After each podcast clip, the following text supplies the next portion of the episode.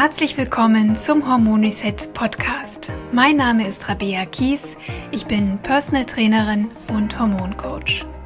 Ich zeige dir hier, wie du selbst auf ganz natürlichem Weg deine Hormone wieder ins Gleichgewicht bringst und wie du dir deine Energie, deine Leichtigkeit und deine schlanke Taille wieder zurückeroberst.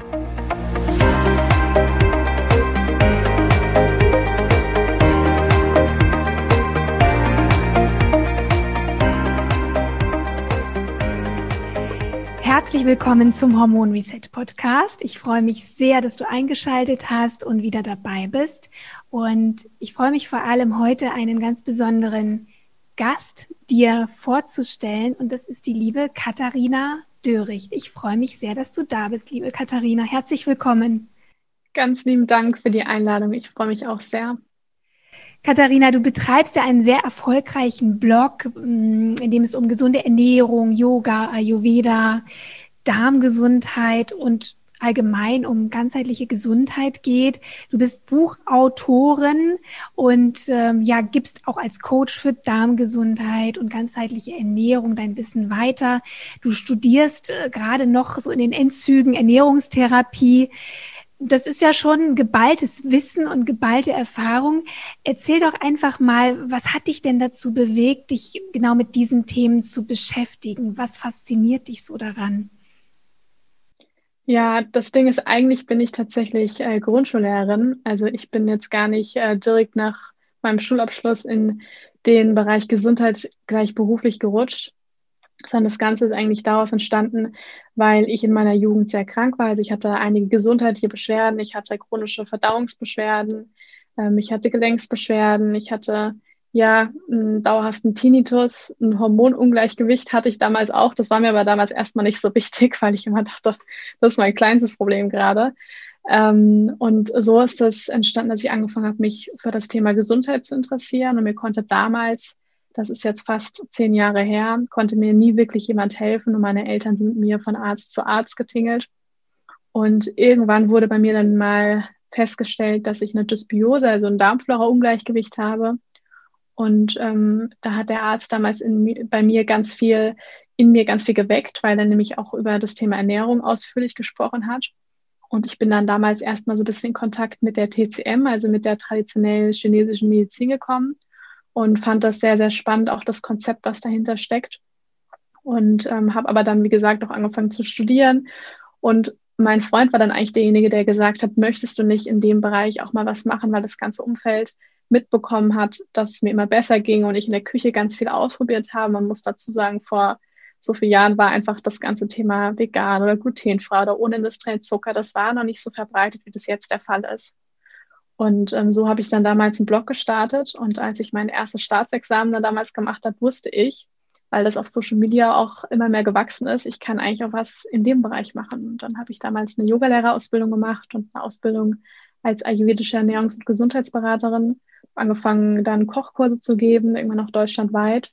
Und so ist das dann langsam entstanden. Und ich habe mich dann irgendwann nochmal zu entschieden, nochmal angefangen zu studieren und studiere jetzt Ernährungstherapie, habe auch ein halbes Jahr und dann habe ich da meinen Bachelor. Und ja, liebe das, was ich jetzt mache, bin mittlerweile auch sehr gesund und bin sehr dankbar, jetzt das ganze Wissen weitergeben zu können und ähm, ja, eben auch wirklich erklären zu können, wie wichtig die Ernährung und auch das ganze Thema auch Stressmanagement im alltäglichen Leben ist. Mhm, genau, da hast du uns schon eine gute Vorlage gegeben, denn unser Thema ist ja, wie funktioniert eigentlich gesunde Ernährung im Alltag? Ähm, denn es ist natürlich uns allen klar, es ist wichtig, sich gesund zu ernähren. Und wir wissen im Grunde ja auch, was gesunde Ernährung eigentlich so ausmacht. Aber die Umsetzung, das fällt vielen sehr, sehr schwer. Mhm. Bevor wir aber auf dieses Thema kommen, würde ich von dir einfach gerne mal hören, was bedeutet denn für dich persönlich gesunde Ernährung? Also eine gesunde Ernährung, das bedeutet für mich in erster Linie, dass es eine ausgewogene und abwechslungsreiche naturbelassene Ernährung ist. Und ausgewogen meine ich vor allem, dass wir bei keinen Makronährstoffen, also bei keinen, nicht irgendwie Kohlenhydrate, Proteine, Fette, dass wir auf nichts davon verzichten, weil ich rede jetzt auch wirklich von einem gesunden oder einigermaßen gesunden Mensch, ja, jetzt nicht, wenn man irgendeine ganz schwere Erkrankung hat und äh, eine spezielle Diät einhalten muss, sondern dass wir halt wirklich diese ausgewogene Ernährung haben, weil der Körper nämlich auch alle drei Dinge braucht. Und das ist eben ganz, ganz wichtig, dass wir den Körper gut versorgen.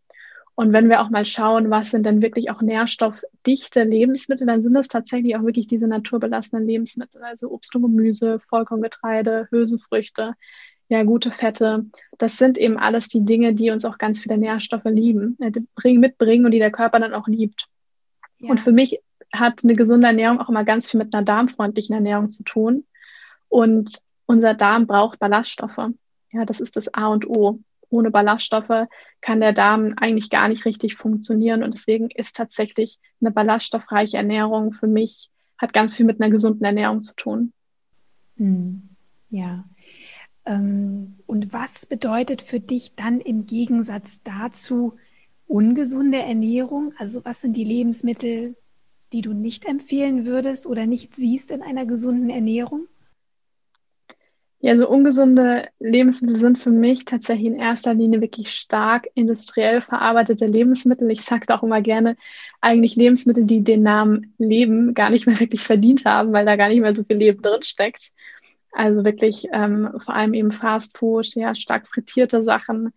Ähm, industrieller Zucker ist für mich etwas, weil das nämlich bei mir in der Gesundheit auch eine sehr große Rolle gespielt hat. Ja, das sind für mich Dinge, die in, ja, die bei einer gesunden Ernährung da eigentlich ähm, keine wirkliche Rolle spielen sollten, wenn eben nur ganz, ganz gering, also bestimmte Ausnahmen und nicht das, was täglich eben auf den Teller kommen sollte und gerade auch alle Dinge, die eben auch diese viele Konservierungsstoffe eben auch enthalten. Ja, das ist eben auch das, was nicht gerade das Gesündeste ist. Hm. Ja, das stimmt. Ich fand das sehr schön, was du eben gesagt hast. Das habe ich mir auch direkt aufgeschrieben, dass man sich tatsächlich fragt, steckt da Leben drin? Weil ja. danach kann man eigentlich, glaube ich, auch sehr schön Lebensmittel aussortieren oder mit dazu nehmen. Das finde ich super. Ja. also wie ich es gerade vorhin schon mal angedeutet hatte, viele wissen im Grunde, was eine gesunde Ernährung ausmacht. Also wenn wir wirklich mal in uns reinhören, wissen wir, was gesund ist. Mhm. Auch wenn viele sich das immer sehr kompliziert machen und darf ich dies essen und darf ich jetzt Hülsenfrüchte oder nicht, äh, da entsteht ja sehr viel Unsicherheit. Aber wenn man wirklich das mal ganz runterbricht auf die Basis, wissen eigentlich alle, dass Gemüse gesund ist, dass Obst gesund ist, dass ähm, ja Fertignahrung ungesund ist und so weiter. Das wissen wir. Ähm, aber das Problem ist eben die Umsetzung, woran es dann oft scheitert. Ne? Was sind ja. die, Gründe, die Gründe dafür, warum es so vielen Menschen doch auch schwerfällt, sich gesund zu ernähren? Also ich glaube sicher, eine Sache ist, das, was du auch schon genannt hast, ist, dass viele Menschen meinen, gesunde Ernährung ist so kompliziert. Also viele verbinden mit gesunder Ernährung, ich stehe jetzt ähm, jeden Tag stundenlang in der Küche und muss ganz, ganz, ganz viel kochen. Ja, dass man natürlich dann ein bisschen Zeit in der Küche verbringt und auch ein bisschen kocht, das gehört dann natürlich mit dazu, ja, aber ähm, dieses, ich kann jetzt praktisch den ganzen Tag nichts anderes mehr machen als kochen, ja. das stimmt nicht. Ja, also das ist etwas, das ist schon mal so ein Mythos, ähm, wo viele denken, oh, das hat mit so viel Arbeit zu tun, die Zeit habe ich irgendwie nicht. Mhm. Aber ähm, ich glaube, dass es halt Sinn macht, jeden Tag ein bisschen in die Gesundheit zu investieren. Sonst, da gibt es ja so einen Spruch, sonst investiert man irgendwann sehr viel Zeit in Krankheit. Und ähm, deswegen ist das ganz schön, wenn man jeden Tag ein bisschen in die Gesundheit investiert und da fängt es eben bei einer gesunden Ernährung an, damit man nicht irgendwann an den Punkt kommt, wo man eben ganz viel Zeit in seine Krankheit rein investieren muss. Das ist so das Erste. Und das Zweite glaube ich, dass der Mensch so ein bisschen dazu veranlagt ist, gerne so diese schnelle Lösung für den Moment zu finden und diese Bequemlichkeit im Moment sucht. Also natürlich ist es jetzt gerade erstmal einfacher, wenn ich Hunger habe, mir einfach schnell eine Pizza ähm, im Backofen aufzutauen oder also warm zu machen. Oder natürlich ist es manchmal einfacher, schnell eine Chipstüte aufzureißen. Ja, aber ähm, langfristig ist es eigentlich hat noch nie wahrscheinlich jemand eine gesunde Mahlzeit bereut, sondern ähm, langfristig zahlt sich ja dann eher das aus, dass man wirklich jeden Tag ein bisschen Arbeit da rein investiert. Und ich glaube, ob das jetzt Bewegung ist oder auch die Ernährung, dass man halt ganz schnell danach wirklich sucht, so dieses diese Bequemlichkeit im Moment, ja, oder dieses angenehme Komfortgefühl im Moment, ja. Und es ist aber einfach so, dass es natürlich wichtig ist, irgendwo im Moment zu leben, aber dass der Körper natürlich ähm, auf gewisse Nährstoffe und auch auf eine gewisse Ernährung natürlich auch irgendwo angewiesen ist und auch braucht und dass das Leben ja so viel lebenswerter ist, ja, und ich kann das aus, aus, aus, aus wirklich eigener Erfahrung wirklich, ähm, ja, ähm, auf jeden Fall versprechen, dass es so viel schöner ist, wenn man jeden Tag viel Energie hat und auch langfristig guckt, tut mir denn das Essen jetzt gerade wirklich gut oder ähm, weiß ich denn jetzt eigentlich, das ist jetzt nicht so gut für mich und ich koche mir jetzt lieber was Gesundes in der Küche. Das sind so die zwei Dinge, wo ich das Gefühl habe, einmal dieser Zeitfaktor und dann diese bisschen diese Bequemlichkeit und das auch die Routine, die sich dann eingeschlichen hat, ähm, was einen daran hindern kann, dass man sich eben gesund ernährt. Ja, und dann ist ja die Lösung sozusagen genau diese Gründe, sich mal vorzuknüpfen und daran zu arbeiten. Absolut. Ähm, da sprechen wir auch nachher nochmal drüber, was du da auch für Tipps geben kannst. Hm, jetzt ist es so, dass ja, viele Menschen so zu Beginn, wenn sie also sich vornehmen, ich esse jetzt gesünder, ich stelle jetzt meine Ernährung um, äh, da ist ja die Motivation unglaublich hoch und dann ist man auch motiviert und zieht das auch ein paar Tage durch oder vielleicht auch zwei, drei Wochen, ähm, hält sich an den Ernährungsplan, hält sich an die Prinzipien und dann muss nur ein stressiger Tag kommen, äh, vielleicht mal Frust oder vielleicht eine Geburtstagsfeier und plötzlich bricht dieses ganze Kartenhaus zusammen, ja? Mhm. Oder mhm. auch wenn ich merke, so nach ein paar Tagen, mh, hm, die Erfolge bleiben ja aus oder das, da, da, müsste ja viel mehr passieren, als ich mir so ausgemalt hatte. Ja dann fällt man ganz schnell in alte Muster zurück. Ich glaube, das ist jedem schon mal so ergangen und viele Frauen, die jetzt gerade auch in der Ernährungsumstellung sind, kennen das, glaube ich, sehr, sehr gut oder die auch schon viele Diäten hinter sich hatten. Ja, wie kann man denn das verhindern? Also wie können wir unsere Motivation hochhalten? Denn scheinbar geht es ja darum, ich äh, spreche das vielleicht jetzt doch sogar auch ein bisschen provokant an, äh, möglichst mit viel Disziplin, Disziplin an diese Sache zu gehen, um das so lange wie möglich durchzuhalten. Wie können wir so eine Ernährungsumstellung um angehen? Jetzt habe ich so leichte Wortfindungsstörungen, damit es auch wirklich langfristig ja klappt, denn das sollte ja eigentlich unser Ziel sein, oder? Ja, also ich weiß genau, was du meinst und ähm, ich bekomme die Nachrichten selber auch ganz oft. Wie lange muss ich das denn noch durchhalten, bis ich einen Unterschied merke? Und dann sage ich immer, ja, die Frage ist eigentlich schon so ein bisschen falsch. Genau. ähm, denn es geht halt eben nicht darum, oder auch das, was ich weitergeben möchte, ist nicht dieses, diesen Quick Fix, also irgendwie, dass eine gesunde Ernährung etwas mit diesem typischen Diätgedanken zu tun hat oder mit ganz viel Verzicht und mit ganz viel Disziplin und mit ganz viel ja, also auch ein bisschen, manchmal habe ich Gefühl, auch ein bisschen Selbsthass irgendwie zu tun hat, ja, ähm, sondern dass das eigentlich eine Art Lebensstil auch wirklich ist. Ja, so gesund, Gesundheit ist, das verlangt einen gewissen Lebensstil auch so ein bisschen. Und da muss man sich halt fragen, bin ich dem, dem auch bereit, wirklich ähm, mit meinem Körper zusammenzuarbeiten? Und Stichwort ist ja auch wirklich zusammenzuarbeiten, nicht gegen ihn zu arbeiten und ähm, mich auch wirklich mit, mein, mit meinen Gedanken und meinem Körper auch wirklich auseinanderzusetzen und sich wirklich auch auf diese Reise, und es ist eine Reise, auch wirklich ähm, da dahin begebe, darauf begebe. Und da geht es halt auch nicht um Perfektionismus. Also äh, gesunde Ernährung, du hast mich ja vorher gefragt, was ist für mich gesunde Ernährung? Da habe ich das ja gesagt, was für mich gesunde Ernährung bedeutet. Aber jeder Mensch ist doch auch ein bisschen unterschiedlich und es geht halt auch darum, dass man das eben langfristig auch äh, nicht durchhält, sondern das langfristig ins Leben integriert.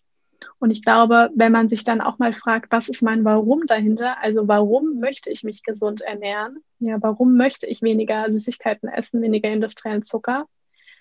Dann habe ich die Erfahrung gemacht, dass das manchmal ein bisschen einfacher geht, weil man sich auch immer wieder an dieses Warum erinnern kann. Ja, wenn ich zum Beispiel sage, ich möchte, ich weiß, das war für mich auch so ein Punkt, ich habe dann zum Beispiel viel weniger Verdauungsbeschwerden wenn ich keinen oder ja, bei mir war es oder ist es kein industriellen Zucker esse, dann geht es mir einfach sehr viel besser. Und ich weiß, dass dieser kleine Genussmoment mir das dann oft nicht so wert ist, dass es mir danach dann eben nicht so gut geht. Mhm. Und gleichzeitig ist es aber auch so, dass man da auch so ein bisschen diese Perfektion auch rausnehmen kann, Denn der Körper kommt auf jeden Fall auch mal mit, ich sag mal, kleinen Ausnahmen, wie jetzt mal Weihnachten, das ist ja nur einmal im Jahr, oder auch mal ein Geburtstag. Damit kommt der Körper auf jeden Fall auch klar, wenn man da dann wirklich mal Dinge isst, die jetzt nicht perfekt gesund sind, die dann aber, wo man sagt, man genießt jetzt wirklich und hat nicht so diesen Gedanken dabei, ich darf das jetzt nicht, ich darf das jetzt nicht. Und dann kommt der große äh, Fressflash dahinter, ja, weil man sich das nämlich so ähm, verboten hat die ganze Zeit, sondern dass man sich da wirklich, dass man da mit so ein bisschen anderen Mindset eben herangeht und weg von diesem ständigen Verzicht, weil die gesunde Ernährung ist kein Verzicht, ja, man hat so viele naturbelassene Lebensmittel, man kann so viel daraus machen, ja, und hin zu dem, ich arbeite mit meinem Körper zusammen. Mhm. Ja, und ähm, das ist ein unglaubliches Geschenk. Ja, total. Und ich glaube wirklich, da spielen auch Glaubenssätze ja. zum Thema Essen und Ernährung total rein. Ich hatte jetzt zum Beispiel gerade auch in meiner Facebook-Gruppe, das, das passt jetzt so gut dazu, ähm, wo ja die Frauen im Hormon-Reset-Programm eben ja auch ihre Ernährung umstellen, ähm, schrieb dann eine Frau, ja, ich bin dann die Einzige, die auf das alles verzichten muss und meine Familie kann alles essen. Mhm. Und allein diese Überzeugung, dass sie verzichten muss und mhm. alle anderen äh, haben es gut, die haben die Freiheit, die können Dinge essen, die ich mir jetzt gerade verbiete. Allein das kann ja auch schon nicht zum Erfolg führen, oder? Ja. Ja, es ist halt dann, wie gesagt, so es, es, es ist nicht dieses Entspannte und dieses, ähm, ich arbeite mit meinem Körper zusammen und es ist ja eigentlich so, also ich habe zum Beispiel bei mir persönlich auch das Gefühl, ich esse jetzt so viel abwechslungsreicher und habe so viel mehr verschiedene, also meine Gesch Geschmacksknospen bekommen jedes Mal eigentlich solche, so eine Geschmacksexplosion, wenn ich eigentlich esse im Vergleich zu teilweise auch früher, ja, oder das, was ich früher als immer lecker empfunden habe, weil man so viel machen kann. Ja, also man, für mich ist das eine Freude, ein gut ein leckeres Gemüsecurry zu essen mit verschiedenen Gewürzen und ähm, ja, dann Kichererbsen drin, verschiedene Gemüsekomponenten und Reis. Das ist einfach für mich mega lecker. Ja, also da habe ich gar keine Lust auf irgendwie die Weißnudeln mit Schinkensahnesoße, weil das schmeckt für mich ziemlich langweilig. Ja, und, und das ist genau. Also der Körper ja. kennt halt immer das, was er hat. Genau, genau. Und es ist wirklich so, guck mal, du kannst dir, du, du, gewinnst nicht viel für dich, wenn du eine, einen Teller Nudeln mit Käse-Sahnesoße isst. Und für andere, für die das aber zur normalen Ernährung gehören, ist das wirklich ein Träumchen. Also da gehen die auf und die verziehen dann ihr Gesicht, wenn sie ein Gemüsegericht essen müssen. Es ist wirklich viel Gewohnheit auch da und viel Wiederholung und, ähm, und vor allem auch Vertrauen in diesen ganzen Prozess, weil auch du, Katharina, hast ja nicht von heute auf morgen diese Art von Ernährung für dich gehabt. Das ist ja auch ein Weg sicherlich gewesen für dich. Auf jeden Fall. Also ich bin sicherlich, ich bin jetzt nicht in einer Familie aufgewachsen, wo jetzt die ganze Zeit äh, Fast Food am Tagesplan stand. So war das nicht. Meine Mutter hat schon auch viel gekocht. Ähm, aber klar, also ich habe fast jeden Nachmittag normalen Kuchen gegessen. Bei uns gab es normal auch mal Pudding als Nachtisch und ich habe auch normal, ähm, ja, also auch Milchprodukte äh, gegessen und ähm, morgens mein ähm, Marmeladenbrot und all diese Dinge. Ja, also das war für mich da so auch ganz normal. Und es ist halt auch noch in Anführungsstrichen normal, wenn man eben versucht, etwas umzustellen, weil man halt so diesen gewohnten Pfad verlässt und eben so ein bisschen in eine andere Richtung geht. Und da ist halt noch kein Pfad, das hat ja was mit dem Gehirn dann wirklich zu tun, da ist ja noch kein Trampelpfad praktisch ausgelegt, sondern muss man eben selber erst legen. Und da darf man sich wirklich, das ist halt wirklich diese Reise, wo ich vorher auch schon darüber gesprochen habe. Also das ist wirklich so ein Weg. Und das, da, da kann man auch wirklich ähm, ganz entspannt eigentlich mit umgehen, weil ich finde, wenn man allein schon innerlich so eine Bereitschaft auch hat, dass man etwas verändert, dann passiert auch im Kopf schon ganz viel, weil eben die Bereitschaft da ist und die muss man auch, die muss man auch selber haben. Ja, also je mehr es kann noch so viele Leute die ganze Zeit darüber reden, wenn man selber sagt, ich muss das jetzt machen, weil die das gesagt haben dann wird man da, also dass man, man wird nie dahin kommen, dass man das von alleine eigentlich machen möchte, sondern es wird immer so mit Verzicht irgendwie zu tun haben, weil andere das gesagt haben. Und deswegen ist diese innere Einstellung ist da ganz, ganz wichtig. Hm. Und sich auch vor allem, das hast du vorhin kurz erwähnt, sich darauf zu fokussieren, was ich denn bekomme. Ja. Also wie viel mehr ich dazu gewinne, auch an Lebensmitteln. Weil in dem Moment, wo wir anfangen, uns gesünder zu ernähren und bestimmte Lebensmittel rauszulassen aus unserer Ernährung, müssen wir ja zwangsweise Alternativen finden. Ja. Und und dann, ja, kommt man eben in Kontakt mit so Lebensmitteln, die man vorher gar nicht so auf dem Plan hatte. Ob das jetzt bestimmte Gemüsesorten sind oder bestimmte Getreide, die ich vorher nie probiert hatte. Und dann auch zu erkennen, wow, das schmeckt ja doch ganz gut.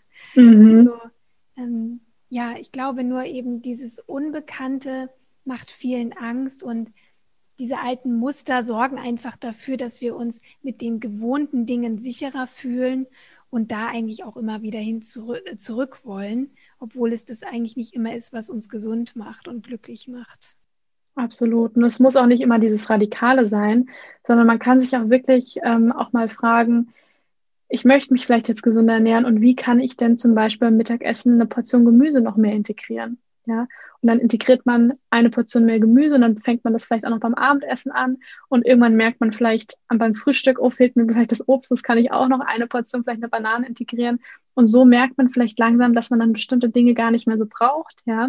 Und dann entwickelt sich so ein ganz langsamer Übergang. Ja, es muss auch nicht immer so super, super radikal sein, sondern sich auch da, wie du gesagt hattest, mal fragen, was kann ich denn dazugeben? Ja, auch Stichwort Ballaststoffe. Ich habe das auch in den Beratungen auch immer wieder gehabt, dass Leute ganz schlimm mit Verstopfung zum Beispiel auch zu tun haben. Da spielen halt einfach Ballaststoffe eine ganz große Rolle. Und ich sage dann da auch nicht immer direkt, ähm, du darfst das nicht mehr essen und das nicht mehr essen und das nicht mehr essen, weil dann machen auch ganz viele zu. Sondern ich sage dann, fang mal an, ähm, bei, deinem, bei deinen Hauptmahlzeiten ein bis zwei Portionen Obst und Gemüse mehr zu integrieren. Und ich erlebe das immer wieder, dass dann viele sagen, ich habe das zwei Wochen gemacht und irgendwann habe ich festgestellt, ich habe meine, ähm, meine Reisgerichte, meine Nudeln habe ich gar nicht mehr nur mit Sahnesoße gegessen, sondern die habe ich gar nicht mehr so gebraucht, sondern ich habe eben jetzt ganz viel Gemüse und habe dann irgendwie auch noch herausgefunden, dass Hülsenfrüchte auch noch Ballaststoffe enthalten, habe die dazu gegeben. Ja, und so merkt man dann langsam, man kann eigentlich ganz viel integrieren und ähm, muss auf gar nicht so super viel verzichten. Und man, wenn man dann auch merkt, das tut einem gut, dann ist da gleichzeitig auch noch ein schönes Gefühl dabei. Und dann wird das auch ein schöner Übergang in eine gesunde Ernährung. Und ich glaube, da ist nämlich wirklich so ein, so ein, Denkfehler bei vielen, dass so gedacht wird, aber je besser und je krasser ich das jetzt durchziehe und je disziplinierter ich mich jetzt an alles halte, umso mehr und umso bessere Ergebnisse kann ich erwarten. Und deswegen wird sich häufig so angestrengt und versucht, das in Perfektion umzusetzen. Mhm. Ähm, ja. Ich glaube, das ist so ein, so ein Grund dafür, dass man sich dann viel zu viel zumutet und ähm, ja, schnell aber eben auch äh, außer Atem kommt und auf lange Sicht das einfach nicht durchhält, weil es auch unrealistisch ist. Ja, absolut. Ich glaube, gerade Frauen neigen eben auch dazu, ähm, zu sehr viel Perfektionismus und ähm, gerade auch bei der Ernährung, weil vielen eben auch gerade so das Äußere auch sehr, sehr wichtig ist und man ähm, verbindet mit, mit einer gesunden Ernährung natürlich dann auch immer so ein gewisses dementsprechendes Aussehen und da spielt die Perfektion natürlich eine große Rolle. Aber man darf auch nie vergessen, der Mensch ist eben ein Zusammenspiel aus Körper, Geist und Seele und die Psyche spielt dann natürlich auch eine große Rolle. Ja, es ist auch nicht, es wäre jetzt ähm, absolut gelogen, wenn ich sagen würde, bei Gesundheit geht es nur um die Ernährung. Natürlich spielt die Ernährung eine ganz große Rolle, aber gerade auch die, unsere ganzen Gedanken, die wir jeden Tag denken, die sind da auch absolut relevant. Ja, und im Ayurveda zum Beispiel, ähm, da geht es auch viel um dieses, wie esse ich und auch was für eine Haltung habe ich beim Essen gegenüber. Ich kann manchmal das gesündeste Essen essen und wenn ich jetzt mein Salat oder mein ähm, Gemüsegericht irgendwie in mich hineinstopfe, ohne das richtig zu kauen und mir die ganze Zeit nur denke, das schmeckt nicht, das Scheiße. Und ähm, ich will jetzt viel lieber was anderes essen und mich selber kann ich auch nicht leiden. Ja, dann muss man vielleicht erstmal woanders anfangen, ansetzen und ähm, auch wirklich an der Beziehung auch zu sich selbst arbeiten, weil wir haben auch alle nur einen Körper, wir haben nur einen Körper und wir können, ich sage mal, das hat mir auch immer ein bisschen geholfen, selbst wenn ich jetzt noch so gemein zu ihm bin, ich kann ja nicht, ich kann ihn ja nicht wirklich ändern. Also ich kann ihn ja nicht austauschen. Ich, ich habe diesen einen Körper bekommen und mit dem muss ich ja jetzt auch irgendwo zurechtkommen bis ans Ende meines Lebens. Aber ich kann an meinem Inneren arbeiten. Ich kann daran arbeiten, wie ich meinen Körper sehe und wie ich mit meinem Körper auch zusammenarbeite.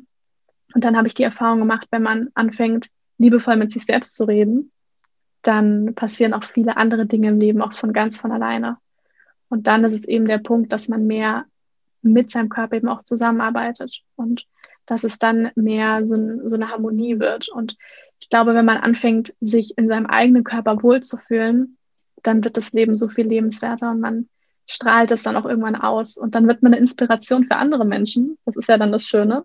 Und ähm, dann erleben auch andere, dass zum Beispiel eine gesunde Ernährung vielleicht gar nicht so schlimm ist oder so viel Verzicht bedeutet, sondern dass das eben ganz, ganz viel mit Bereicherung zu tun hat. Und ich glaube, in dem Moment, wo man eben auch anfängt, wirklich auch vorzuleben, eine Inspiration zu sein und nicht so dogmatisch zu sein, dann ziehen da auch mehr andere Leute irgendwann mit, weil sie das eben inspirierend finden und das macht dann eben etwas mit uns. Hm, stimmt. Ja.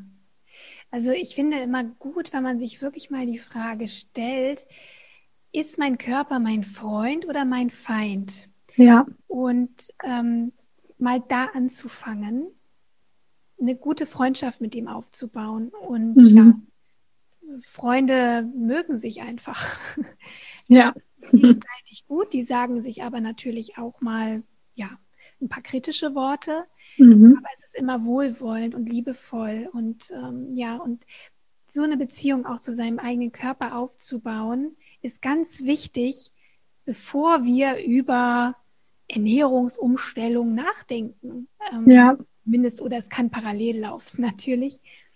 Denn auch so, ich finde immer, auch wenn man jetzt, ja, wenn man jetzt Kinder hat oder so, den möchte man als Mutter auch kein Schrottessen hinstellen. Das ist ja auch so skurril, dass viele Frauen sagen, ich möchte, dass mein Kind gesund ist und dann wird eben denen viel Obst hingestellt und oder Gemüse oder sie beschweren sich darüber, dass das Kind nicht gesund ist.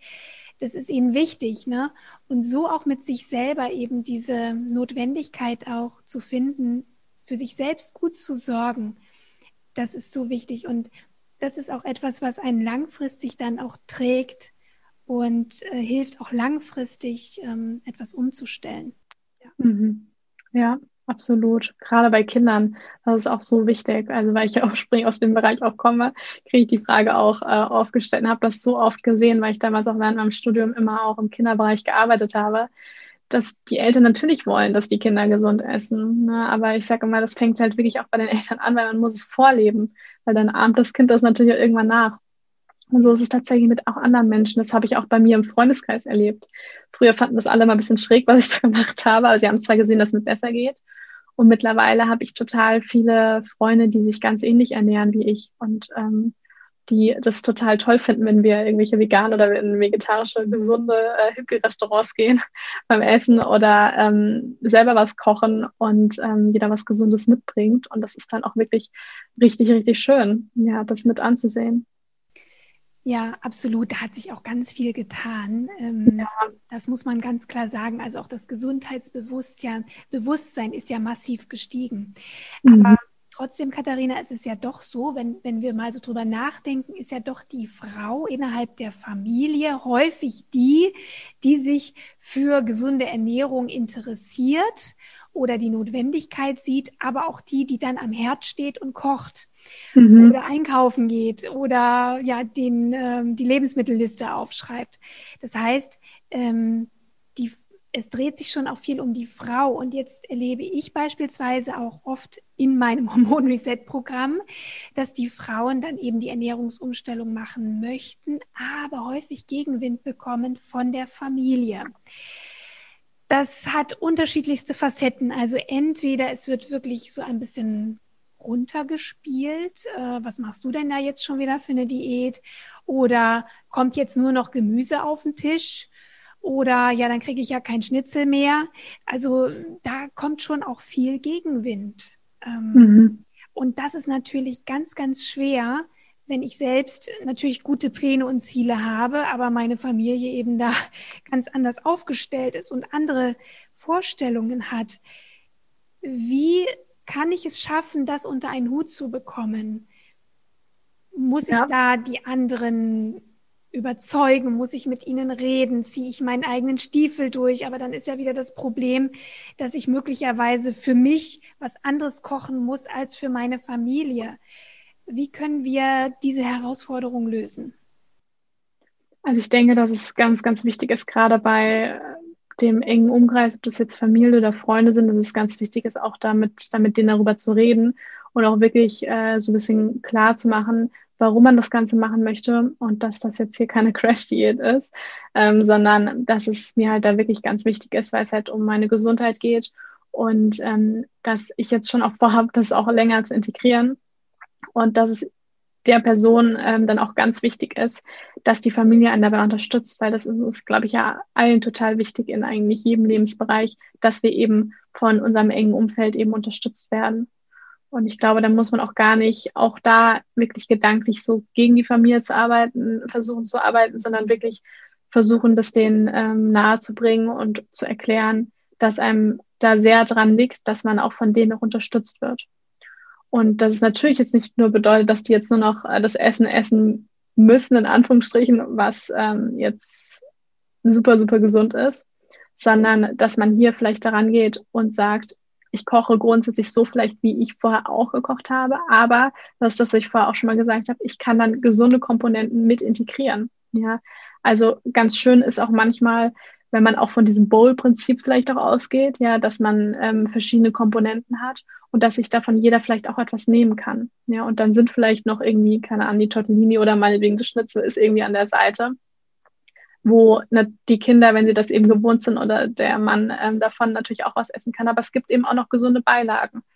Und ich denke, in dem Moment, wo man das dann auch vorlebt und dann nicht so auch dran geht, im Sinne von, das ist jetzt irgendwie eine neue Diät, die ich wieder ausprobiere und ich leide da selber vielleicht auch drunter und rede da vielleicht auch noch negativ drüber, dann hat das natürlich Auswirkungen auf die Familie und die wollen dann natürlich dann auch nicht mitmachen, sondern dass man da gar nicht versucht, da so negativ dran zu gehen, sondern dass man sich da vielleicht auch gemeinsam mit der Familie auch überlegt, mit den Kindern, was wünscht ihr euch denn? Ja, und was könnten wir denn ähm, noch Gesundes dazu machen. Oder könnten wir zum Beispiel aus der Nudeln mit Tomatensauce die Tomatensauce natürlich dazu machen. Aber könnten wir dann in die Tomate, in, zu der Tomatensauce vielleicht noch einen Salat machen? Oder könnten wir in die Tomatensauce die vielleicht selber machen? Und auch ein paar mehr Gemüsekomponenten mit da reingeben. Ja, und da gibt's ja auch, es muss ja jetzt nicht irgendwie die Pastinake und äh, irgendwelches Gemüse sein, was viele Kinder nicht so gerne mögen, sondern es können ja dann auch Dinge sein, die ähm, ja, wo man einfach den Kindern das auch nahe bringt, dass sie sich Gemüse eben auch aussuchen können und dass man da erst mit Gemüse anfängt, die sie gerne essen und was man dann langsam ausweitet und die Kinder zum Beispiel auch wirklich aktiv auch in den Prozess vom Kochen und vom Einkaufen und vom Backen auch wirklich mit integriert, dass das nicht auch so für Verzicht und ähm, für ganz viel Verbote eben steht. Und das Allerwichtigste natürlich dann eben dieses Vorleben und es bedeutet teilweise dann eben auch, sich ein bisschen vorzubereiten. Das ist generell immer ganz wichtig, wenn man eine gesunde Ernährung in den Alltag integrieren möchte. Denn das ist schon so, dass man, wenn man sich gesund ernähren möchte, dass es so ein bisschen Planung und Vorbereitung schon auch bedarf. Ja, dass man vielleicht überlegt am Wochenende, ich koche ein paar Sachen entweder für mich persönlich oder für die ganze Familie eben auch vor und ähm, das hält sich ja dann meistens auch ein paar Tage im Kühlschrank oder ich friere sogar auch noch so eine Notfallportion auch irgendwie ein, dass ich mir dann eben etwas ähm, dazu machen kann oder dass, wenn ich wenn es abends mal schnell gehen muss, dass ich mir dann eben was rausnehmen kann und auftauen kann und warm machen kann, dass man da immer gut vorbereitet ist und dann nicht so da steht und das Gefühl hat, man hat jetzt nichts da und deswegen muss es jetzt irgendwie das sein, was es immer gibt, was halt dann nicht so gesund ist. Das ist ganz, ganz wichtig. Also ein bisschen Vorbereitung, ein bisschen Planung das macht da ganz viel aus. Und manchmal bedeutet das eben dann auch vielleicht für den Anfang, dass die Familie vielleicht erstmal auch das ist, was sie gewohnt ist und dass ich mir eben was ähm, dazu mache, was ich eben vorgekocht habe und wo ich dann nicht mehr dreimal täglich immer extra was für mich kochen muss, sondern was ich mir dann auch vorbereitet habe. Hm. Ja, ich glaube wirklich, dass Planung wirklich auch ein ganz wichtiger Schlüssel ist ja. für eine gesunde Ernährung es ist wirklich so, und das ist ja auch das, was du vorhin gesagt hast, ähm, dass es daran häufig scheitert, dass ich in diesem Moment gerne was haben will. Ja, so. genau. Und wenn ich dann aber nicht vorbereitet bin, dann greife ich automatisch zu, ich sage jetzt mal Fast Food. Das kann dann einfach eine Scheibe Brot mit Käse sein, mhm. weil ich habe mich eben nicht, ich habe es nicht geplant, ich habe mich nicht vorbereitet, ich habe nichts vorbereitet. Und ähm, ja, und dann ist man ganz schnell da, sich schnell was zu machen. Und dann kommt ja noch dazu, deswegen bin ich ja auch immer dafür, auch nicht zu sehr auszuhungern wenn mhm. ich einen, mit einem riesigen Kohldampf nach Hause komme, weil ich sechs Stunden nichts gegessen habe, dann will ich jetzt sofort etwas essen. Ja, das kennen, glaube ich, alle. Das, das, das, äh, genau, das kennen wir alle. Und da kann man nämlich auch ein bisschen schon auch vorbeugen, mhm. indem man sich eben nicht so aushungert und vielleicht eben auch vielleicht einen kleinen Snack mal mitnimmt, wenn man jetzt beruflich unterwegs ist. Ähm, weil das ist schon so, es braucht ein bisschen Zeit, um sich eine Mahlzeit vorzubereiten in der Küche, aber ganz bestimmt nicht so viel Zeit, wie viele immer denken. Ja. Und da kommt ja jetzt dieses äh, Meal Prep Prinzip rein. Meal Prep heißt eben Mahlzeiten vorbereiten. Nutzt du denn das für dich selbst auch? Ähm, häufig ist das ja so, dass man ähm, ja dann, ich sage jetzt mal, für fünf Tage oder so bestimmte Mahlzeiten oder Komponenten vorbereitet. Ist das für dich praktikabel? Machst du das? Also ähm, bei mir, ich habe das auf jeden Fall, ich habe das vor, damals, als ich noch studiert habe, damals habe ich, also wie ich lernte an der, ähm, an der Uni, wo ich wirklich auch meine ganzen Tag weg war, ähm, damals habe ich das wirklich ganz intensiv genutzt, weil das war auch so die Phase, wo es mir eben gerade anfing, so richtig gut zu gehen. Und da war mir meine Gesundheit natürlich wirklich heilig. Also, dass ich da das esse, was mir auch wirklich gut bekommt. Und dass ich mich auch den ganzen Tag dann auch gut konzentrieren kann. kann dann habe ich wirklich am Wochenende mal ganz viel vorgekocht. Und da habe ich das dann wirklich drei, vier Tage vorher wirklich die Dinge ähm, selbstgemachte Müsli-Riegel, ähm, Overnight Oats, ähm, Currys, Eintöpfe, Suppen, Ofengemüse, Dips. Also da habe ich wirklich echt immer fünf, sechs Sachen am Wochenende wirklich vorbereitet, um mich da ähm, für einige Tage wirklich zu versorgen. Mittlerweile mache ich das so, dass ich dann immer mir sonntags eigentlich so angucke, wie meine Woche ist, vor allem so die ersten Tage der Woche. Und wenn ich jetzt zum Beispiel auch weiß, ich habe wirklich jetzt Montag, Dienstag von morgens bis abends ganz viele Termine und werde es nicht wirklich schaffen, mittags jetzt groß irgendwas zu kochen, dann ähm, bereite ich mir dann sonntags, mache ich gerne so irgendein so One-Pot-Essen, äh, also alles, was praktisch sich fast von alleine köcheln lässt. Also ich mache dann gerne, röste ein bisschen Gewürze an und gebe dann da Gemüse und ähm, Linsen, also ein bisschen Dahlmäßig, ähm, auch gerne mit rein, was dann so 25 Minuten vor sich, vor sich hin köchelt und koche dann immer gerne noch irgendein Getreide, Quinoa, Buchweizen oder Reisnudeln, verschiedene Sachen eben dazu, mache immer gerne auch mal einen Dip, wenn es dann doch mal schnell gehen muss, irgendwie auf ein, auf ein Brot und bereite da so ein paar Dinge dann am Wochenende vor, so dass ich dann weiß, wenn eben diese ersten Tage so recht voll sind, dass ich da dann nicht noch so viel Energie investieren möchte, ähm, dann auch in der Küche zu stehen. Und da habe ich dann was im Kühlschrank und weiß dann eben auch, das kann da kann ich dann eben schnell warm machen. Das nutze ich auf jeden Fall und das empfehle ich auch eigentlich immer weiter. Es gibt auch Menschen, die sagen, nee, also mir macht es gar nichts aus, dreimal täglich was zu machen und ähm, habe auch die Zeit und mache das sehr gerne. Dann muss man das natürlich nicht anwenden. Aber ich habe eben die Erfahrung gemacht, dass wenn man den ganzen Tag berufstätig ist und ja, wenn man dann manchmal abends auch eben, ich meine, momentan sind alle im Home, die meisten im Homeoffice, aber auch da ist es eben wichtig, oder wenn der große Hunger dann mal kommt, dass man einfach so ein bisschen vorbereitet ist. Und es muss ja auch gar nicht immer diese kompletten Riesenmahlzeiten, die man sind, äh, sein, äh, die man vorbereitet, sondern es können auch so Sachen sein wie vielleicht ein selbstgebackenes Brot, ein Dip, ein Getreide, wo was ich zum Beispiel am Mittag ähm, zu einem Curry dazu essen kann und am nächsten Morgen dann auch nochmal verwenden kann für mein Porridge oder für mein ähm, ja warmes Getreide mit dann ähm, Obst und vielleicht Nüssen dazu. Ja, also man kann das dann auch immer mehrfach dann teilweise auch weiter verarbeiten oder auch gesunde. Also für mich ist das nämlich auch überhaupt kein Verzicht. Ich esse auch gerne so gesunde, ich sage immer gesunde Süßigkeiten, also so selbstgemachte Energiebällchen zum Beispiel. Da, die rolle ich mir jetzt nicht jeden Tag immer wieder aufs Neue, sondern da mache ich mir dann am Wochenende eine größere Portion vor und friere die dann irgendwie ein oder tue die im Kühlschrank und nehme mir dann einfach ein paar am Nachmittag irgendwie raus und mache mir dazu dann noch einen Tee. Und ähm, habe dann so das Gefühl, ich muss eigentlich gar nicht so viel in, in die, also Zeit in die Ernährung investieren, sondern äh, macht das dann eben vor allem dann am Wochenende oder dann vielleicht auch noch ein, zwei Tage unter der Woche Und ansonsten kann ich davon einfach profitieren, dass ich mich da gut vorbereitet habe. Ja, und ich finde, das ist immer so ein tolles Gefühl, wenn man weiß, ich habe eine gute Mahlzeit vorbereitet, ich muss es nur ja. warm machen. Das finde ich so großartig. Also allein deswegen lohnt sich das immer schon, ein bisschen was vorzubereiten. Ich selber bin nicht so der Meal Prepper. Ich, ähm, das liegt mir nicht so. Ähm, also auf diese Art und Weise, also dass ich in großen Mengen vorkoche beispielsweise, mhm. sondern ich koche jeden Tag ähm, am Abend meistens.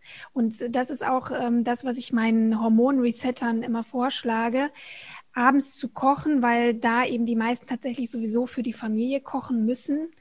Und ähm, dann aber eben so viel zu kochen, dass es entweder für den nächsten Abend reicht oder für die nächste Mittagsportion, wenn ja. ich das zum Beispiel mitnehmen muss auf die Arbeit. Und ähm, das kann manchmal auch nur eine Komponente vom Abendessen sein, die ich mhm. dann am nächsten Tag zum Beispiel mit einem Salat kombiniere oder so. Ne? Ja. Und ähm, es gibt halt so Gerichte, die sich richtig gut eignen um sie vorzubereiten. Zum mhm. Beispiel eben so Eintöpfe und genau. Oder ich mache es genauso. Also was ich mache ist, wenn ich Reis koche, dann wird immer ein großer Topf gekocht. Oder wenn ich ähm, Hirse oder Buchweizen oder so koche. Weil das mache ich genauso. Ich nutze das, ich koche das neutral ab und nutze das dann zum Frühstück. Ich brate das dann ein bisschen an, manchmal so mit Äpfeln und Nüssen mhm. in der Süßkomponente oder ich, ich finde das auch angebraten mit Zwiebelchen und Gemüse. Äh, ganz, ganz toll. Dann einfach auch nochmal als herzhafte Mahlzeit und das geht so schnell. Oder ich mache mir ganz oft so Ofengemüse. Einfach zwei Bleche und das ist auch immer so dankbar. Und dann esse ich am nächsten Tag einfach ja ein bisschen Reis mit Ofengemüse oder ähm, mache mir das mit äh, in den Salat oder so. Und es ist nämlich gar nicht so kompliziert, aber ich glaube, vielen fehlen die Ideen einfach, mhm. wenn man da jetzt noch nicht so viel Erfahrung hat. Und du hast ja auch unglaublich viele Rezepte auf deinem Blog. Du hast ja auch ein Buch ähm, mit ayurvedischen Rezepten, glaube ich, auch rausgebracht. Hast du eigentlich äh, nur das rausgebracht oder hast du auch noch andere Bücher geschrieben? Also genau, ich habe meinen Blog, da sind ganz, ganz viele Rezepte und meine Rezepte, die sind alle vegan, die sind ohne, äh, die sind glutenfrei und ohne industriellen Zucker. Und ich habe die halt viele so ein bisschen mit dem ayurvedischen Ansatz ein bisschen kombiniert und ist daraus ist dann eben auch mein Buch entstanden. Ähm, Modern Ayurveda, was vor eineinhalb Jahren rausgekommen ist. Aber bisher habe ich nur das eine Buch, aber ich äh, schreibe aktuell am zweiten Buch. Ach, ja, das kommt aber erst am Anfang nächsten Jahres raus. Also da muss man sich noch ein bisschen gedulden. Aber in dem Buch Modern Ayurveda sind 108, also über 100 ähm, vegan, gluten, ähm, industriezuckerfreie Rezepte drin. Und ähm, mit dem ayurvedischen Ansatz eben kombiniert. Und da, das sind auch wirklich alles ganz einfache Rezepte, weil ich sage immer, ich koche für mein Leben gerne und ich esse auch für mein Leben gerne. Aber ich bin tendenziell eher ein fauler Koch. Also wenn der schon steht beim Rezept, das dauert jetzt irgendwie drei Stunden und ich weiß nicht, wie viel Vorbereitungszeit und so und so viel Zutaten, dann muss ich ganz ehrlich sagen, habe ich das meistens schon wieder weggelegt. Ähm, und das ist halt bei meinen Rezepten nicht so. Die sind halt wirklich alle ähm, sehr, sehr einfach und ähm, auch Zutaten, die man eigentlich überall gut bekommt die man eben sehr gut in den Alltag integrieren kann. Das kann ich bestätigen. Also ich kann es nur Danke. bei Katharina auf dem Blog vorbeizukommen und das Buch finde ich auch großartig. Mm, und ich finde auch, man muss ja dann auch nicht, weil du das gerade erwähntest, wenn man mal so über ein Rezept stolpert, muss man es ja auch überhaupt nicht 100 Prozent genauso um ja einfach Komponenten weglassen, die ich entweder nicht mag oder nicht zu Hause habe und das auch nochmal sehr viel vereinfachen. Häufig ist es ja auch so, dass Kochbücher auch ja immer so ein bisschen auch was Besonderes auch bieten wollen ähm, und ja, da vielleicht auch mal so ein bisschen extravagantere äh, Komponenten dabei sind oder auch Zubereitung, Zubereitungsweisen. Und man muss das ja manchmal gar nicht so kompliziert machen, wie es im Kochbuch steht.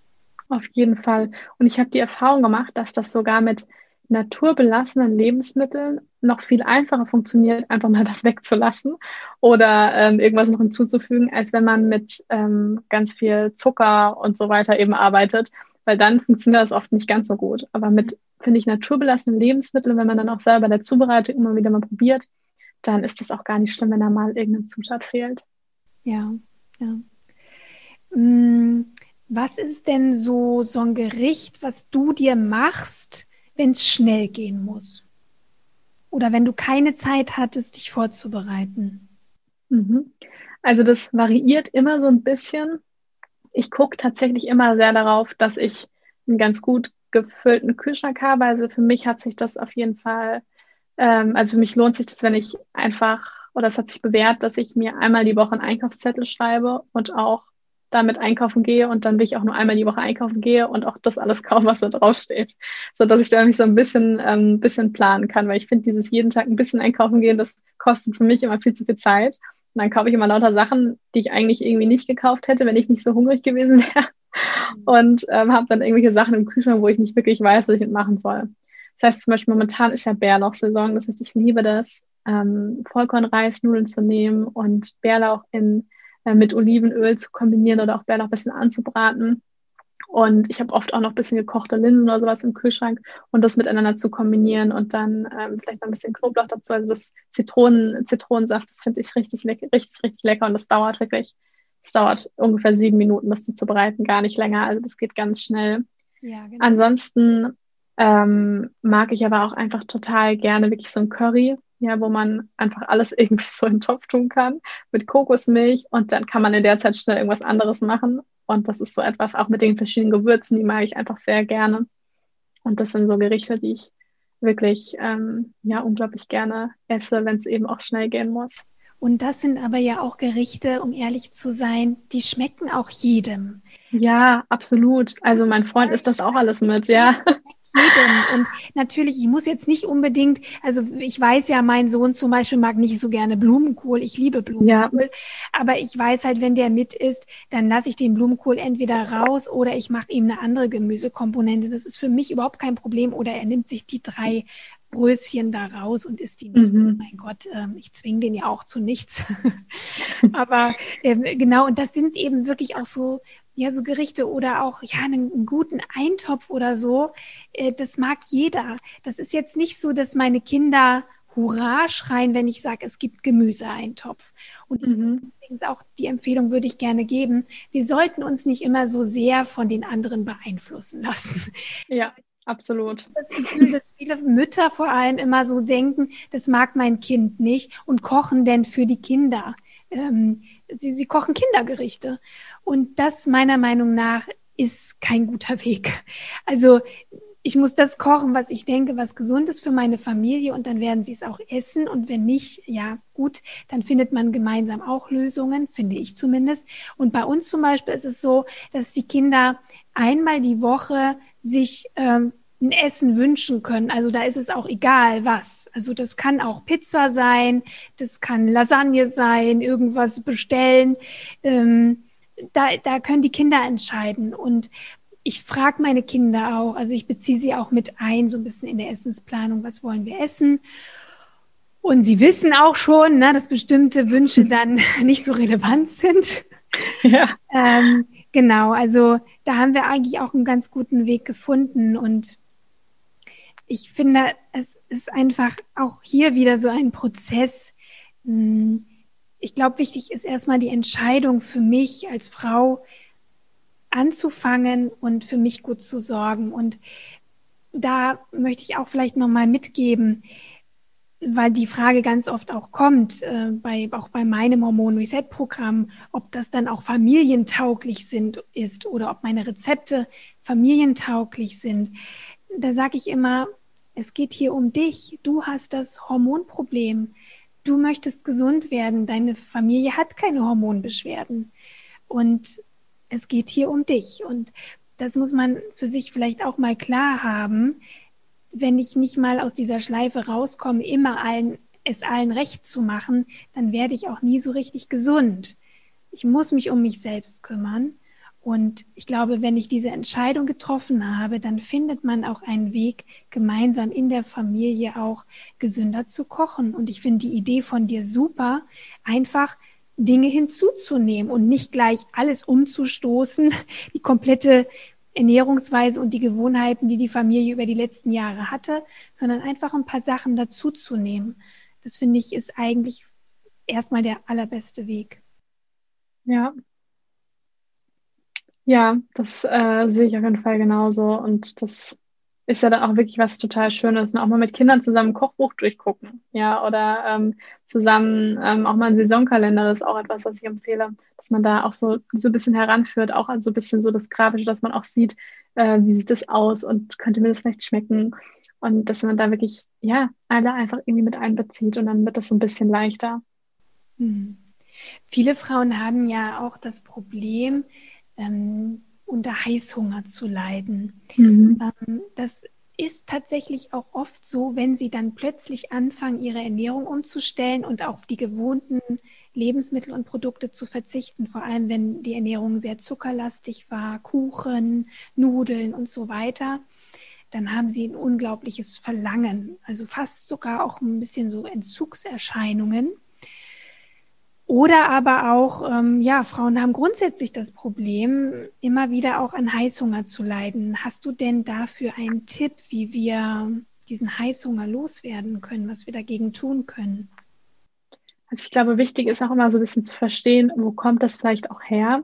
Denn ähm, da kann es natürlich verschiedene Gründe für geben. Also einmal ist es tatsächlich sehr, sehr interessant, dass zum Beispiel Gelüste oder auch Heißhunger auch sehr viel mit unserem Darm auch zu tun hat.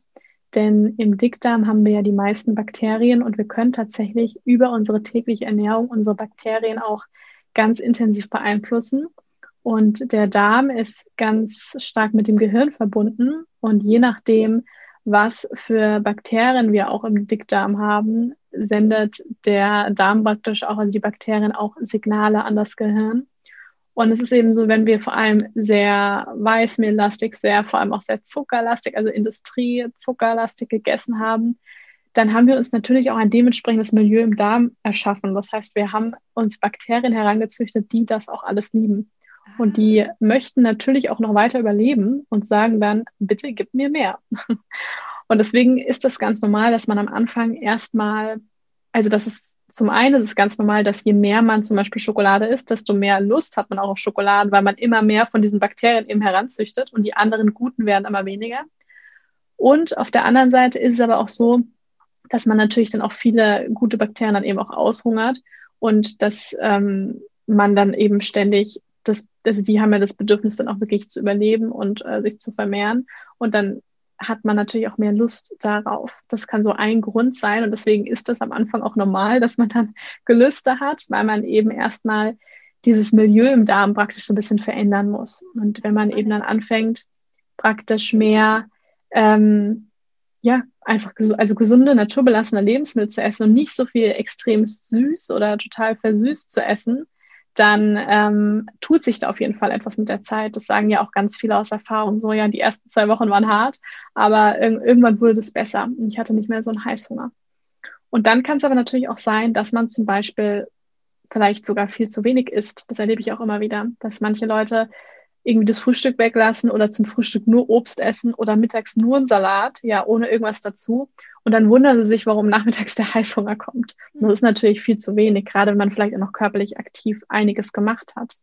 Dann ist das, dann sucht sich der dann, dann, dann sucht sich der Körper natürlich dann auch gerade nährstoffdichte Dinge. Man hat dann nicht Lust auf die Gurkenscheiben, sondern natürlich dann auch auf ähm, Dinge, die dann auch sehr kaloriendicht sind gerade eben auch fettige Dinge oder sehr salzige Dinge oder sehr zuckerhaltige Dinge. Und da muss, kann, muss man sich halt dann auch mal fragen, ähm, liegt es vielleicht daran, dass ich, ja, dass ich vielleicht viel zu wenig gegessen habe oder auch eben das Falsche gegessen habe. Das sind so die beiden Dinge, also die Gründe dafür. Und was da natürlich hilft, ist, dass man sich ausgewogen ernährt. Ja, also dass man eben keine Makronährstoffe irgendwie ähm, darauf irgendwie verzichtet oder die irgendwie kategorisch ausschließt. Das ist schon mal ganz wichtig dass man gerade auch genügend Proteine auch in die Ernährung integriert, genügend gute Fette. Und ähm, das bedeutet ja nicht, dass man jetzt, wenn man sich gesund ernährt, nie wieder süß essen darf. Wie zum Beispiel selbstgemachte Energiebällchen oder ähm, ja andere selbstgemachte ähm, Sachen mit Haferflocken, mit Obst, ähm, mit vielleicht auch einem Pflanzenjoghurt. Also da gibt's ja so viele Dinge, die man auch wirklich selber machen kann. Oder auch hochprozentige Schokolade mit bisschen Mandelmus dann sich eine gute Alternative zu suchen. Ja, nicht dieses Gefühl zu haben, ich darf jetzt nie wieder was naschen oder ich darf jetzt nie wieder süß essen, ähm, sondern mal zu gucken, okay, ich habe bisher immer sehr gerne die Vollmilchschokolade gegessen und ähm, irgendwie noch Gummibärchen dazu. ich weiß, es tut mir jetzt nicht so gut, was kann ich denn stattdessen essen? Mhm. Vielleicht kann ich dann ähm, Kekse backen, die mit Datteln gesüßt sind, oder ich kann selbstgemachte Energiebällchen machen, oder ich kann mir vielleicht eine 90-prozentige Schokolade kaufen. Ähm, was kann ich denn da für Alternativen finden? Und dann hat man nicht mehr so dieses Gefühl, ich verzichte. Und wenn man das Gefühl nicht mehr hat, dann ist auch meistens der Heißhunger nicht mehr so stark. Denn ähm, unser Gehirn funktioniert da tatsächlich so, manchmal so ein bisschen wie so ein Kleinkind. Wenn man sich Dinge dann verbietet, dann möchte man das erst recht. Und deswegen ist es ganz wichtig, dass man da eine gute Alternative findet. Und dann gibt es natürlich auch noch so Dinge wie Bitterstoff in die Ernährung integrieren. Ja, also das ist ganz wichtig, genügend zu kauen. Ähm, ja, gerade eben diese Bitterstoffe, die sind ganz wichtig, dass wir die auch in der Ernährung haben, weil die heutzutage in der Ernährung einfach sehr, sehr selten sind, noch in vielen Obst- und Gemüsesorten einfach rausgezüchtet worden sind. Und wir einfach in der Ernährung ganz stark diesen Geschmack süß auch einfach haben. Deswegen da immer wieder auch mal Dinge wie Chicorée, Rucola, diese bitteren Stoffe auch zu integrieren. Und das äh, kann da natürlich dann auch in dem Moment oder auch präventiv dann auch sehr helfen bei Heißhunger. Ja, ich bin totaler Fan übrigens. Ich habe auch einen Podcast dazu gemacht, ähm, ja, dunkle Schokolade einzusetzen. Mhm. Weil ähm, dieses Bittere, was du gerade angesprochen hast, ne, auf der Zunge, auf diesen ähm, Zungenrezeptoren ähm, wirklich eine Wirkung hat. Und gerade wenn ich die Schokolade, also ich spreche jetzt hier so von 80 Prozent, vielleicht ja mindestens 75 Prozent aufwärts, äh, wenn ich das ganz langsam auf der Zunge zergehen lasse, ähm, dann haben die allerwenigsten danach noch Hunger auf ein Stück, was weiß ich, Rittersport oder Vollmilchschokolade oder irgendwas, mhm. was sie gerne mögen. Ähm, das ist fast nicht möglich, weil dieses Bittere diesen Süßhunger vollständig vertreibt. Also man muss das echt mal ausprobieren. Also ich ähm, sage das auch immer wieder, gerade in der Ernährungsumstellung, dass eben dunkle Schokolade wirklich da ganz, ganz toll hilft, von diesen Gewohnheiten runterzukommen. Ja. Ne, genau. Und was ich auch immer noch gerne mache, das hat mir auch mal sehr geholfen und dann mache ich auch jetzt noch gerne ein äh, warmes Getränk. Also zum Beispiel auch eine, wie so eine Art äh, heiße Schokolade mit zum Beispiel Hafermilch, Total. eine Prise Zimt, eine Prise Kardamom, ein bisschen ähm, Kakaopulver, also na naturbelassenes Kakaopulver und das warm machen. Ähm, das ist etwas, das finde ich, das hilft da auch total und das gibt einem auch so ein bisschen, das ist so ein Bauchschmeichler so ein bisschen. Und weil oft sucht man ja nach diesen, wenn man zum Beispiel nach sowas Süßes, also ich finde es auch mal ganz immer interessant zu sehen, für was stehen denn die Geschmäcker? Und der süße Geschmack steht für mich ganz viel für diese Umarmung, dieses Gefühl von Fülle, von Liebe, von auch Zärtlichkeit. Hm. Und Wärme kann einem das auch ein bisschen geben. Also wenn man da nach einem warmen Getränk auch schaut, ähm, was man sich selber auch zubereiten kann, das ist auch etwas, was sehr helfen kann. Total, gut, dass du das sagst. Äh, da gibt's ja auch äh, ganz tolle äh, Getränke. Du hast es auch auf deinem Blog. Und mhm. ähm, was das Schöne ist, ich mache das auch oft am Nachmittag, gerade wenn mir manchmal so ein bisschen kalt ist, wenn ich viel so am Rechner sitze ähm, und so ein bisschen mir auch nach süß ist oder Ablenkung, mache ich mir auch sehr, sehr gerne solche Getränke, ob jetzt eine heiße Schokolade oder so ein Matcha-Tee und mhm. da tue ich mir dann aber auch immer meine Superfoods mit rein. Also ich kann mhm. noch was für die Hormonbalance tun. Ja. Ob es dann eben Rohkakao ist, der ja auch super gesund ist, äh, oder Maca-Pulver. Mhm. Oder Kurkuma oder Zimt oder ein bisschen ja. Öl kann man auch mit reinmachen. Ähm, das ist wirklich auch eine tolle Möglichkeit, so seine Superfoods damit unterzubringen. Und ja, gut, dass du es nochmal sagst. Das finde ich auch eine ganz tolle Möglichkeit, gerade auch im Winter, ne? wenn mm, absolut. so ein Serotonin, Serotoninmangel ist und ja, da so ein schönes warmes Getränk, ja, das ist ein guter Tipp. Gut, liebe Katharina, ich glaube, wir haben ganz viele Ideen gegeben. Klar, ähm, das ist eine Reise und ähm, ja, hoffentlich war es aber auch ein bisschen motivierend für die Zuhörerin, sich wirklich auch mal das zuzutrauen, sich gesund zu ernähren und vor allem nicht mit diesem Perfektionismus äh, und Anspruchsdenken daran zu gehen, sondern das mit Spaß und Freude und Leichtigkeit anzugehen. Ich glaube, das ist sehr, sehr, sehr wichtig und das hast du auch definitiv so rübergebracht. Hast du denn vielleicht auch zum Schluss noch eine kleine Buchempfehlung für meine Zuhörerinnen? Dein eigenes Buch, ganz klar, Modern Ayurveda, das werde ich auch verlinken. Ähm, hast du da noch eine andere Empfehlung? Also ich habe jetzt vor kurzem, das habe ich tatsächlich auch erst vor kurzem gelesen, und zwar das, also ich habe es auf Englisch gelesen, weiß aber, dass es auch auf Deutsch gibt. Das ist von Dr. Will Bulzewitsch, das heißt Fiber Fueled, also Ballaststoffe äh, schenken praktisch Leben. Ja. Und das gibt es auch auf Deutsch und das ist ganz, ganz toll. Also da geht es wirklich ähm, darum und er macht das auf eine, das ist selber ein Arzt, ein Gastroenterologe, ähm, der das auch ganz toll macht, das Thema Darmgesundheit wirklich ähm, einem nahe zu bringen und warum Ballaststoffe so wichtig sind. Und da gibt es auch ganz viele Rezepte hinten und auch nochmal so eine Art Plan. Und das ist ein Buch, was ich wirklich sehr empfehlen kann. Ganz tolle Empfehlung. Vielen lieben Dank.